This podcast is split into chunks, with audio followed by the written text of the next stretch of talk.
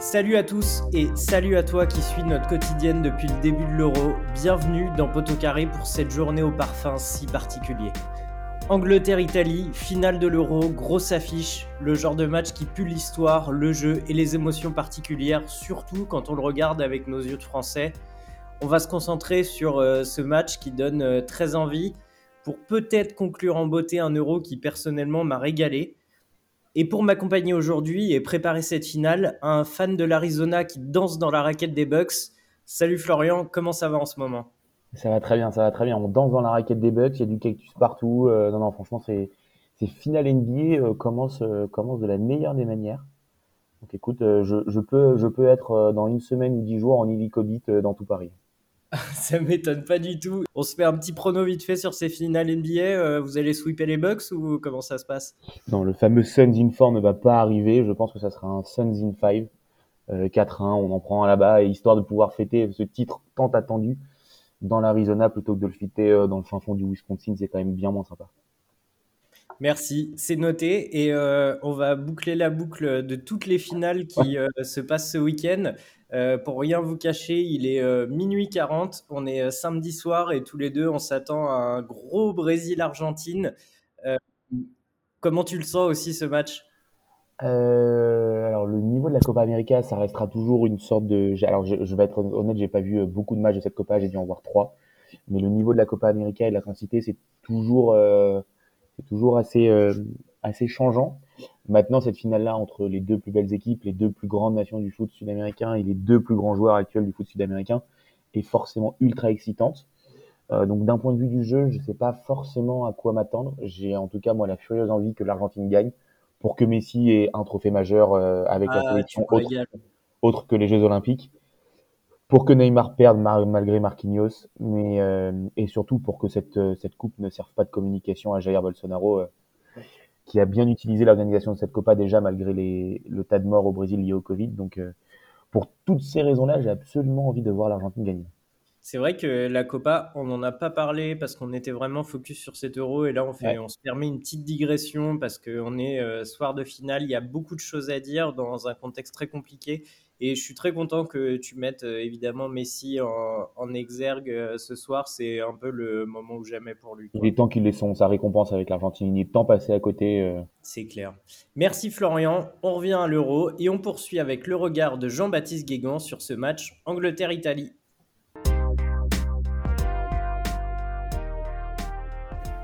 Tu parlais, Florian, des euh, possibles récupérations politiques que pourrait faire Bolsonaro de cette euh, victoire euh, brésilienne. Il y a un autre dirigeant populiste en Europe, pas loin de chez nous, qui est Boris Johnson. Et Jean-Baptiste Guégan va vous expliquer pourquoi il n'hésitera pas non plus à s'en servir, à servir de l'euro pour justifier sa politique. Enfin, la finale, le dernier match de cet euro, une finale entre l'Italie et l'Angleterre qui va se jouer à Wembley. Et Jean-Baptiste, tu voulais évidemment euh, donner ton œil géopolitique sur cette rencontre. Ah là là, l'Italie contre l'Angleterre. Alors, euh, beaucoup vous disent que euh, le football rentre à la maison. Moi, j'ai surtout envie de dire qu'il faut surtout que le trophée aille en Italie pour une raison très simple. Je ne veux pas revoir Boris Johnson dans un maillot XXS. c'est juste pas possible. Je, je ne veux pas revoir cette image. Elle me hante. Euh, bon, plus sérieusement, je ne veux pas qu'il y ait une récupération politique parce que ce sera le cas. Euh, la Grande-Bretagne euh, a déjà suffisamment souffert avec le Brexit. il est évident que le Premier ministre anglais se servira de cette victoire pour expliquer à quel point la sortie de l'Union européenne offre finalement au peuple britannique les conditions de victoire inespérées depuis 66 dans un grand trophée, dans un grand tournoi international. il s'en servira pour finalement euh, faire oublier aussi euh, la cacophonie de sa politique sanitaire et il mettra en avant son programme Global Britain. donc ça, ça sera un premier souci. La deuxième chose, c'est que si c'est utilisé comme narratif par Boris Johnson, on va surtout avoir la même chose de la part des extrêmes partout en Europe, à commencer par les Orban et compagnie. C'est-à-dire que si l'euro sert à justifier des politiques extrémistes au sein de l'UE ou à servir voilà, d'argumentaire pour l'extrême droite, que ce soit en France ou ailleurs, je pense qu'on peut se passer de ça. Donc rien que pour ça, il faut que les Anglais euh, se fassent battre. Et la deuxième raison, elle est beaucoup moins géopolitique, elle est beaucoup plus liée finalement au jeu des Anglais. Bah, à vouloir jouer planqué avec une équipe de raccro et à être juste dépendant des jambes de Raheem Sterling et de sa capacité à chuter dès lors qu'il y a le moindre coup de vent, je préfère moi le jeu de l'Italie qui repose sur l'attaque, qui est une assez belle image de ce que devrait être l'Union européenne, c'est-à-dire une équipe offensive, maître de son destin. Et on a tous envie de revoir les Insigne, Immobilier et compagnie. il suffit de voir par exemple la gestion euh, mentale de l'épreuve du tir au penalty, bah, c'est exactement ce qu'on attend en diplomatie. Euh, c'est un modèle du genre. Kelly a été incroyable de décontraction. Euh, je ne parle même pas de Donnarumma, futur parisien. Et donc, rien que pour ça, il faut que l'Italie, la squadra là, l'emporte.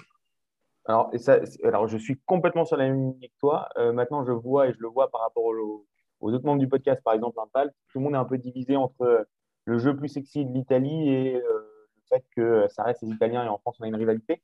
Mais ce qui est marrant, c'est que quand tu parlais de Boris Johnson et de l'utilisation qu'il pourrait faire d'une victoire et de victoire finale sur 7 euros, on a aussi en tête les répercussions que le Brexit pourrait avoir sur le football anglais et le football britannique, avec potentiellement moins de joueurs étrangers dans le championnat. Et au final, ça permettrait à des jeunes joueurs anglais de sortir. Et du coup, même si on n'a pas encore les répercussions de ces effets-là, euh, cette équipe est jeune et composée d'anglais, évidemment, et ça pourrait être la réussite de la politique de Boris Johnson. Oui, effectivement, euh, certains euh, se posent la question de savoir euh, si le Brexit ne va pas favoriser l'équipe nationale en favorisant moins de joueurs étrangers sur le championnat, enfin, au sein de la Première Ligue et au sein des, de, toutes les divisions anglaises. Maintenant, je trouve le, le calcul assez, assez injuste de la part de Boris Johnson, parce que la Première Ligue ne serait pas ce qu'elle est aujourd'hui s'il n'y avait pas eu à un moment donné les talents venus d'outre-Manche. Je pense à Cantona évidemment, à Ginola, mais à tous ces joueurs. La Première Ligue a grandi avec des joueurs étrangers. Beaucoup se sont identifiés à la Première Ligue parce qu'il y avait des joueurs étrangers. Euh, je ne suis pas sûr que le football anglais il gagne à, moyen terme, c'est-à-dire son football de club va honnêtement s'affaiblir si les restrictions sont très importantes. Je ne suis pas sûr qu'il y ait le vivier anglais pour faire face, euh, parce que c'est ça aussi le problème. La jeunesse avait, elle, voté contre le Brexit.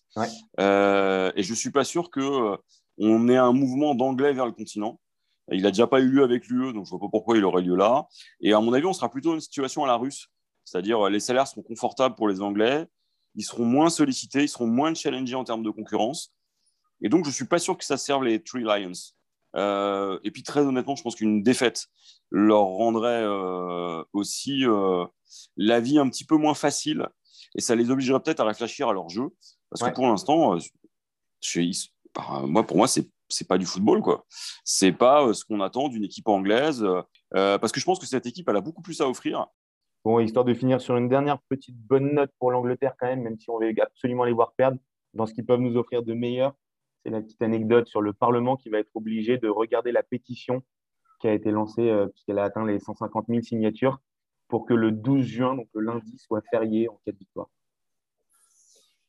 Bah, ce sera bien la première fois que des parlementaires anglais euh, travailleront sous la contrainte pour faire quelque chose euh, en faveur de la communauté. Euh, rien que pour ça, on aimerait bien voir ce que ça donne parce que ça obligerait les uns et les autres à se positionner par rapport au football. Maintenant, plus sérieusement, encore une fois, on est face à, quelque chose qui est relativement excessif.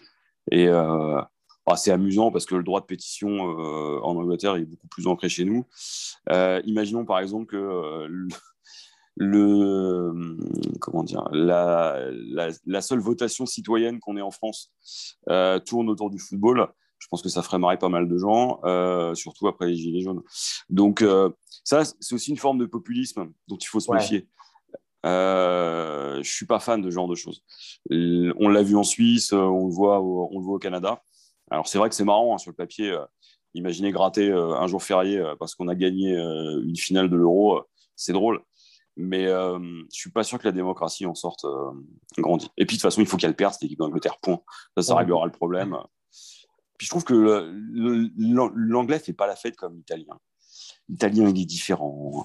Il, est festif autrement. Euh, il fait attention à lui, il s'habille correctement. Enfin, ce genre de détails, quoi. tous les préjugés qu'on peut avoir sur les Anglais et les Italiens, on va les retrouver là. Les Anglais j'ai hâte de voir la... Ils peuvent aussi s'habiller n'importe quoi. Oui, mais euh, tu verras jamais un Premier ministre euh, italien euh, se pointer en étant aussi ridicule que Boris Johnson avec un maillot XXS en tribune. Est-ce qu'on reverra même un Premier ministre comme Boris Johnson? Là, je, j'en doute. Ah bah, je pense que pour, pour le goût anglais, il vaudra mieux éviter. Hein. Ils nous ont déjà offert Harry Potter, ils nous ont offert la Marmite. S'ils peuvent éviter de nous offrir un, autre Boris Johnson avec un, maillot XXS, je pense que tout le monde en sera ravi. Bon, et ben on va finir sur ces beaux mots. Moi, personnellement, il m'a offert Steven Gerrard qui a été. Euh, qui a accompagné ma jeunesse et mon adolescence. si au moins je les remercie. Ah oui, mais là, euh, là, tu parles des vraies valeurs. Là, tu parles des vraies valeurs. Euh, voilà. Mais est-ce que Liverpool, c'est l'Angleterre? On est plus proche de l'Écosse. Voilà. Bon. Merci Jean-Baptiste. Merci Florian. Merci beaucoup à Jean-Baptiste Guégan. Euh, Florian, je te propose qu'on parle un peu de, l'Angleterre euh, juste avant ce, match-là qui est à suivre euh, ce soir à 21h. On parlait dans les épisodes précédents de Southgate avec Val et Jules. Et ce que je vais dire l'empêchera pas de gagner l'euro, évidemment. Mais chez ce gars, je vois plutôt le côté bon manager qui crée une cohésion d'équipe, un peu un clone de Deschamps mais qui finalement, niveau tactique, niveau changement, dans le choix des joueurs, j'ai pas l'impression que ce soit un grand entraîneur, quoi. Je, suis assez d'accord avec ce que tu dis. Euh, après, je mettrai quand même, et même si je n'aime pas du tout le jeu que proposait Didier Deschamps, je pense que Southgate est quand même un ton en dessous, que ça soit dans l'aspect manager. Alors aussi parce qu'il n'a pas le même vécu en tant que joueur, aussi parce qu'il est beaucoup plus jeune, euh, parce qu'il n'a pas eu de réussite majeure en club avant, là où Deschamps a eu des réussites à Monaco, à Marseille. Il est passé par la Juve, qui est quand même un grand club. Et puis évidemment, son vécu de légende de l'équipe de France euh, lui octroie auprès des yeux, auprès des, aux yeux des joueurs, je pense, une plus grande crédibilité. Maintenant, je suis complètement d'accord sur le coach et le sélectionneur qu'il qui est.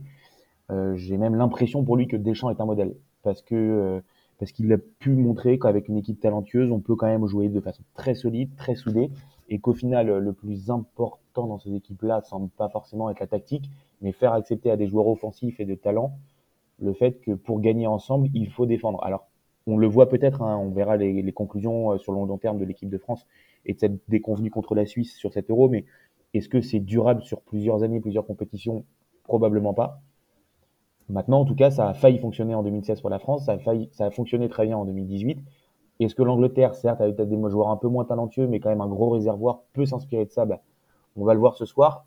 Encore une fois, malheureusement pour le jeu, si Southgate ce soir gagne l'euro, pour lui, ça sera réussi. Et Malheureusement, on pourra juste critiquer le fait qu'on n'aime pas ce jeu-là, mais son jeu aura gagné, aura été efficace, et l'Angleterre que... aura été la meilleure sur cette compétition.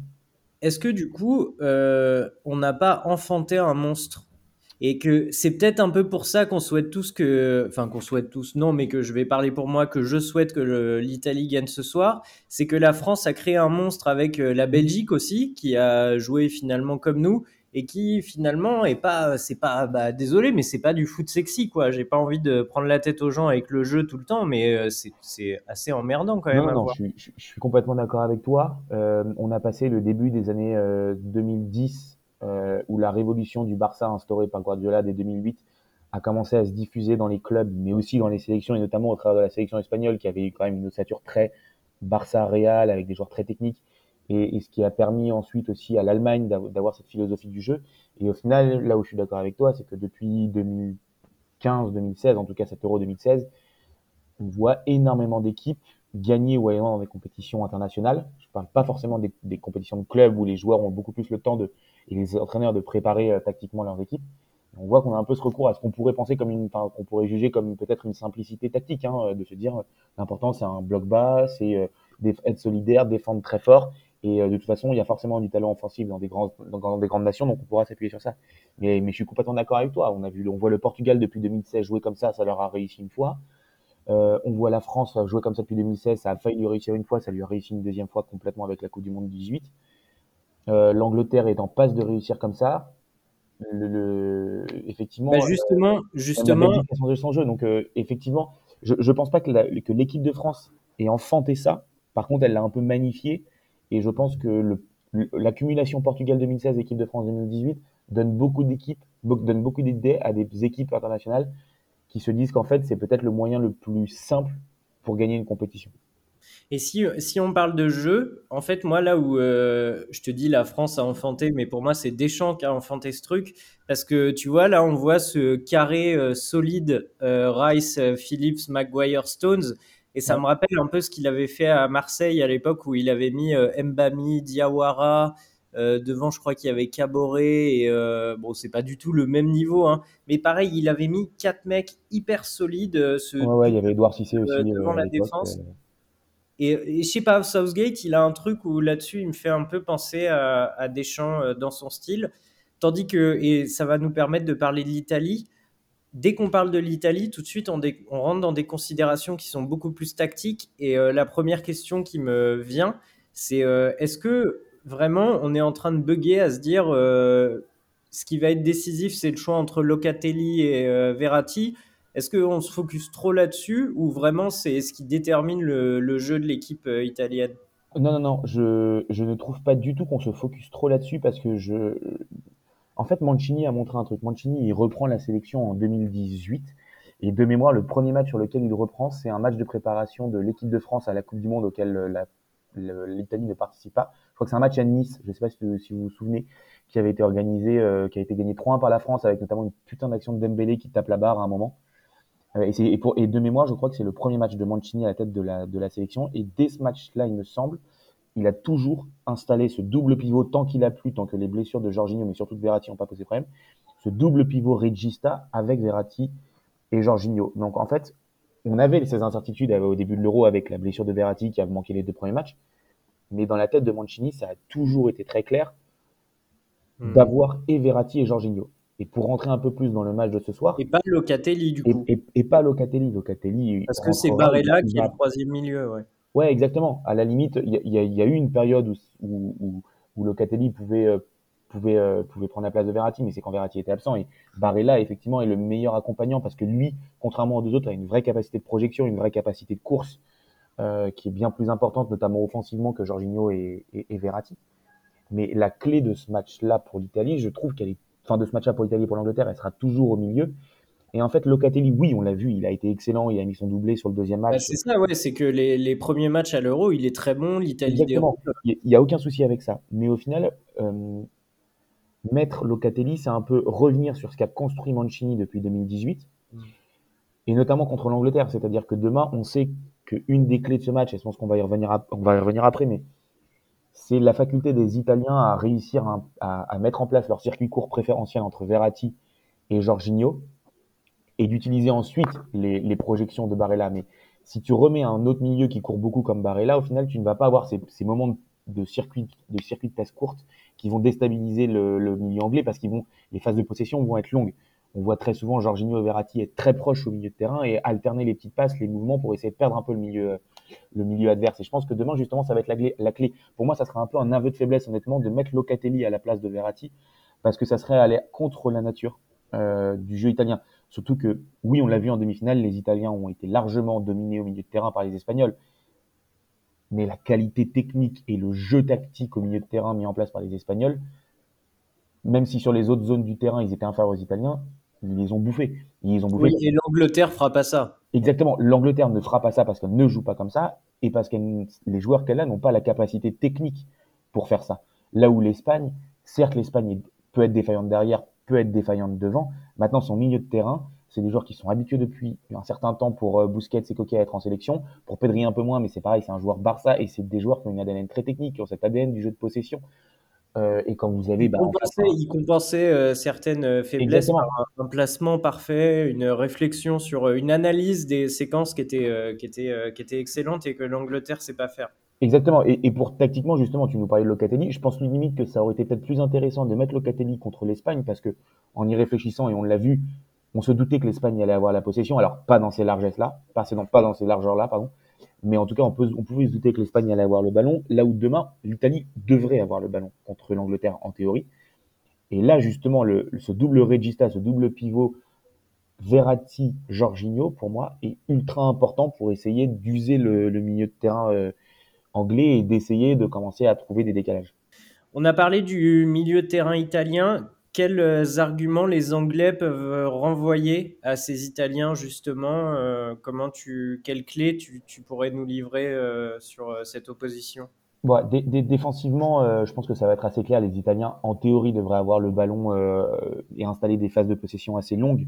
et toute la difficulté pour les Anglais, ça va être justement de rester très solidaire dans ce milieu de terrain, c'est ce qu'ils savent très très bien faire hein, depuis le début de la compétition, mais notamment Calvin Phillips et Rice pour essayer de, de mettre la pression et de casser un petit peu la connexion Jorginho-Verratti ou en tout cas de l'empêcher de toucher que ce soit Insigne ou que ce soit Barella parce qu'Insigne décroche beaucoup aussi, parfois même à la hauteur de Barella pour apporter des solutions dans le cœur du jeu.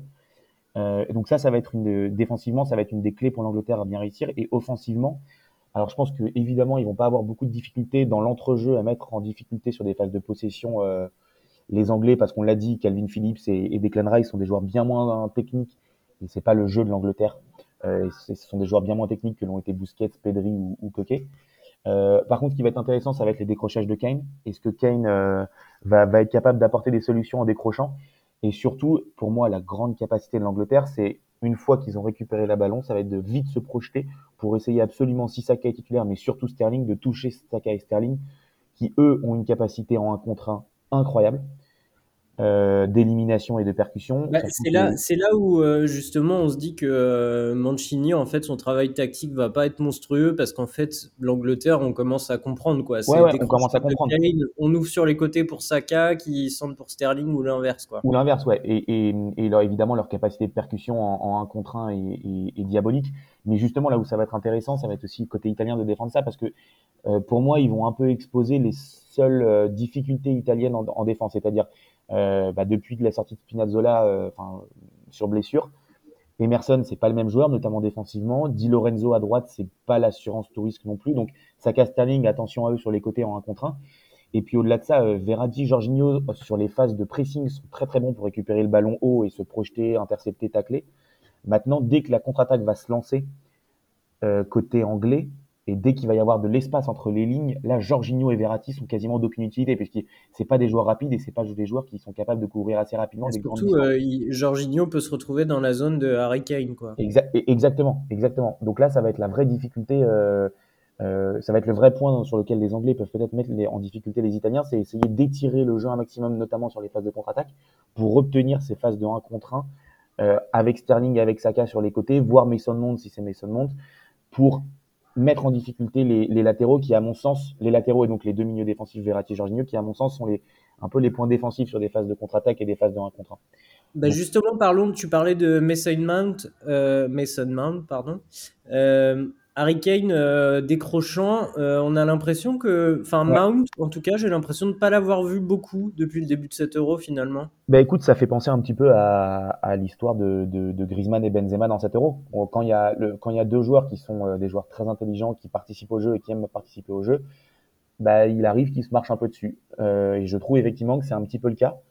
Euh, et le problème, c'est que bah, c'est deux joueurs qui font ça. Hein. Kane le fait énormément euh, avec euh, avec Tottenham et depuis depuis deux ans où il décroche beaucoup plus, histoire de reculer même parfois en numéro 10.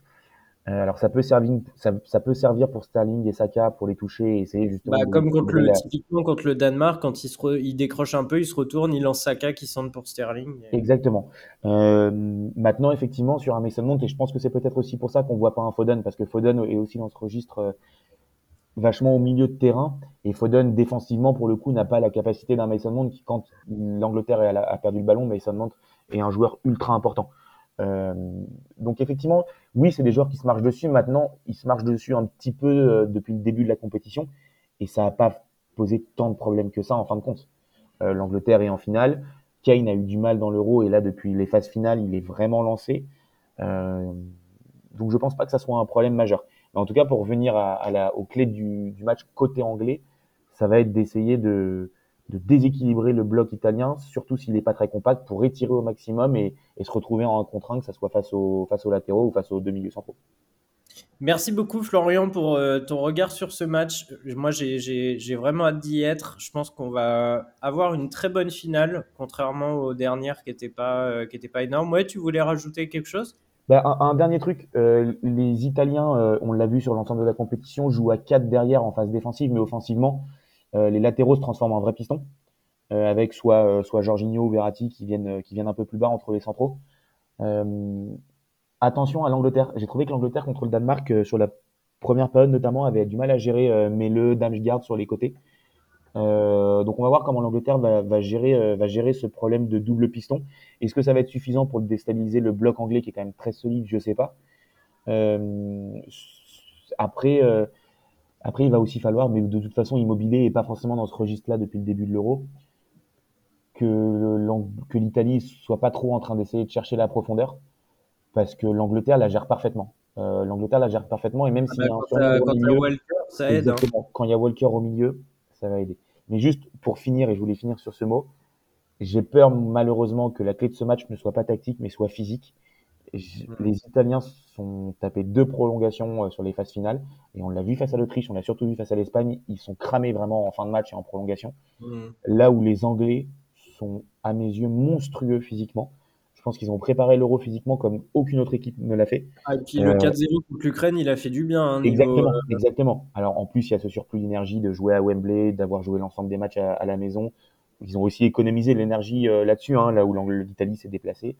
Mais euh, je trouve que les Anglais finissent très très fort physiquement la compétition et j'ai peur que les Italiens euh, aient du mal physiquement. Et je parle même pas dans les duels, je parle vraiment de tenir 90 euh, ou voire 120 minutes. Ouais, on est d'accord, c'est aussi une crainte que je, que je partage. Merci Florian, on a essayé d'être le plus complet possible sur cette finale. Euh, on se retrouve euh, demain pour un gros débrief euh, sur cet euro, les équipes coup de cœur, les joueurs qui nous ont marqué, ce qu'on a le, plus aimé et vous retrouverez toute l'équipe. Et Florian, je te souhaite une, une bonne journée et une bonne finale. Merci à toi aussi, à vous aussi.